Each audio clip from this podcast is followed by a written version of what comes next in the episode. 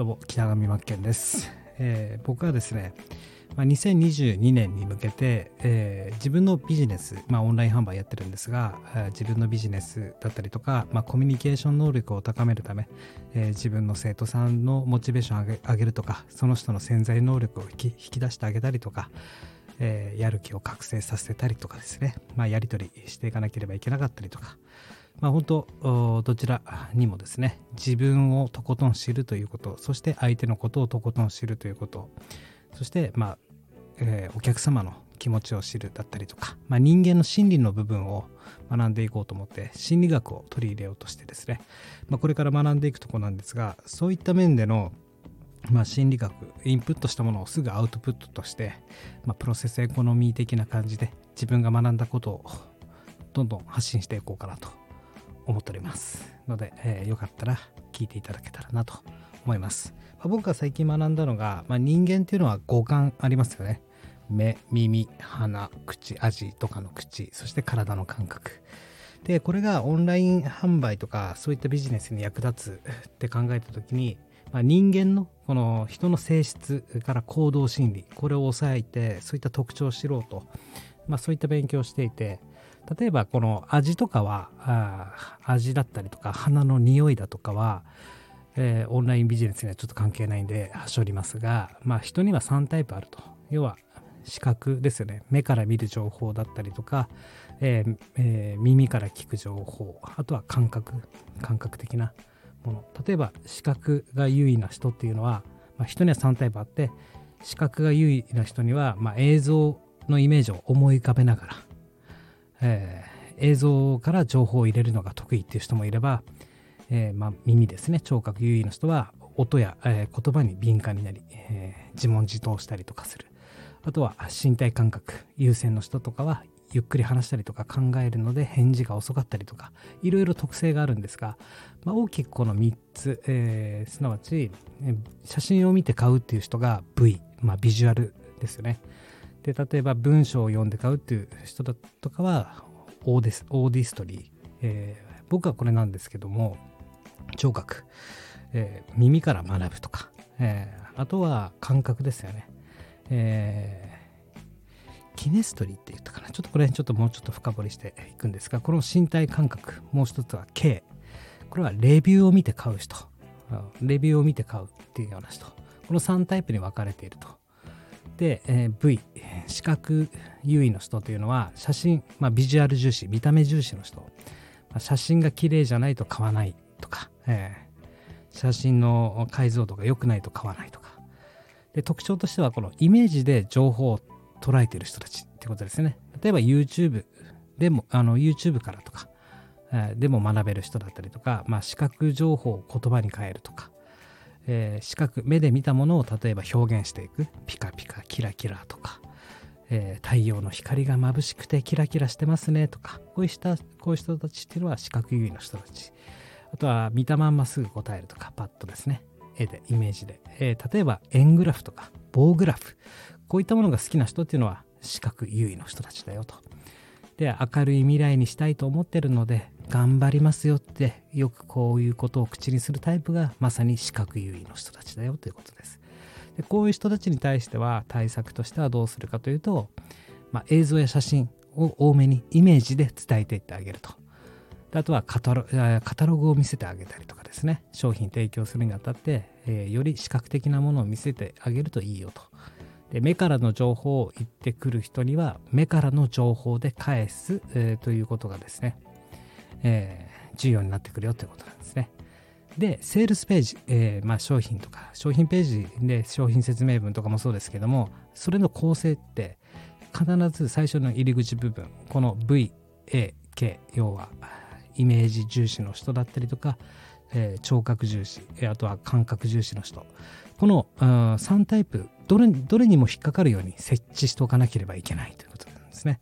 そのために心理学というのをちゃんと活用して的確なセールスを行っていく。これが重要になってくるかなと。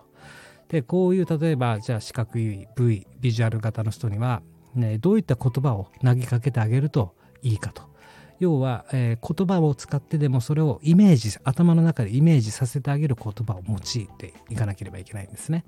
で、この辺に関してはもうちょっと深く勉強すると、こういった言葉を使ったらいいよっていうのがですね、もうちょっと自分の中で腑に落ちたら今後話していこうかなと思います。で、聴覚優位。まあ僕がそうなんですが、 audi auditory auditory auditory っていうんですが、機能性とか、まあブランドとか、こういったことを気にする人たちですね。で、こういう人たちっていうのは文章を読むのが好きです。で、商品説明文とかも細部まで読むタイプ。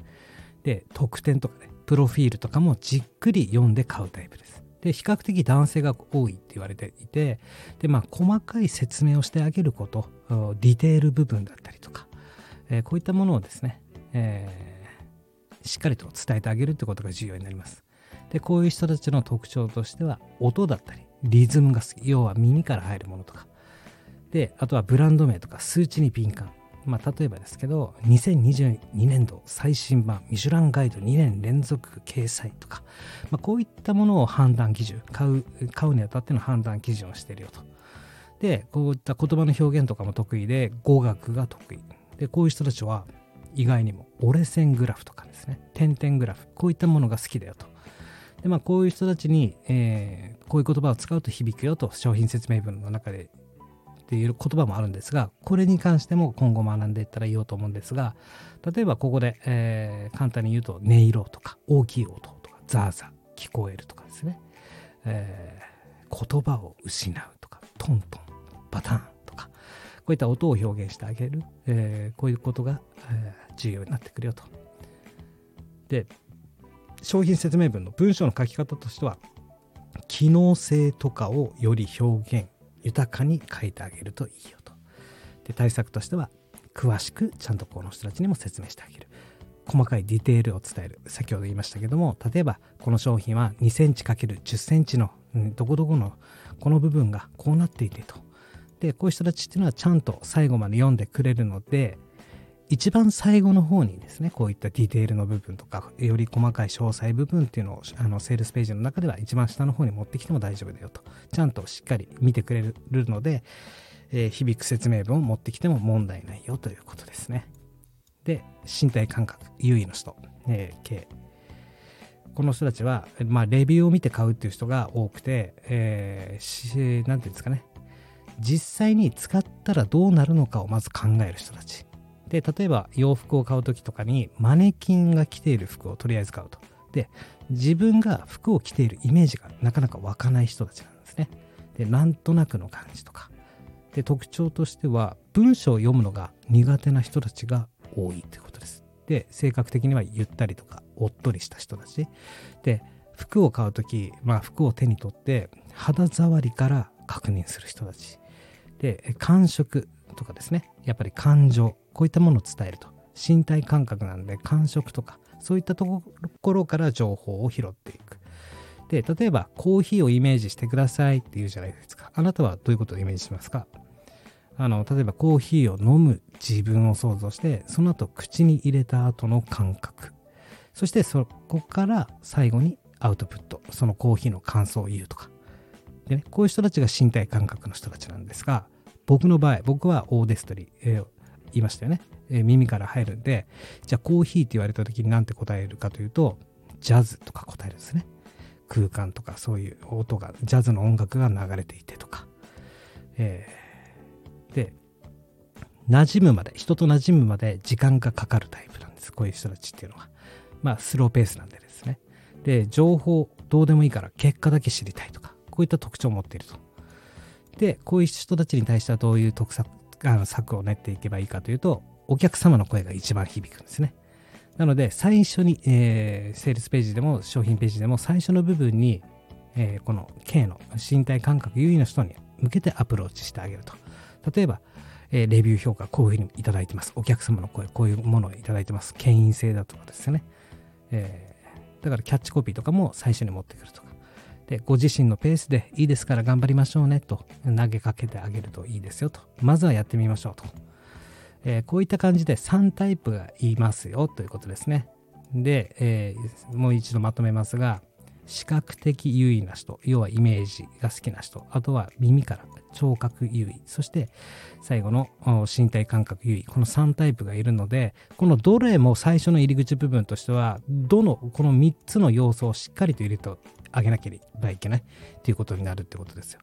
でじゃあここからじゃあ実際買う人たちがどのタイプなのかっていうのも絞り出してそこからいよいよペルソナに向けて商品販売していく。自分のペルソナがどの気質の人たちか性質の人たちかを絞っていくとじゃあ僕のところで言うと結構ビジュアル系デザインが好きな人たちとかが多いので V なんですよ。V なんですね。なのでそういった自分のペルソナに関しては対してはえイメージをたくさん使って写真とかデザインを使って伝えてあげるとより説得力が増してというかですね負に落ちるっていうことなんですね。ということでちょっと長くなりましたがこういった感じで、まあ、自分の中でも80%の理解でこうアウトプットしていこうかなと思ってどんどんどんどんこれらをオンライン販売に今後活用させていきたいなと思います。目的としてはコミュニケーション能力を高めるためだったりとかオンライン販売でより売れるためにはどうしていったらいいかそこに心理学を使っていこうというお話でした北上真剣でした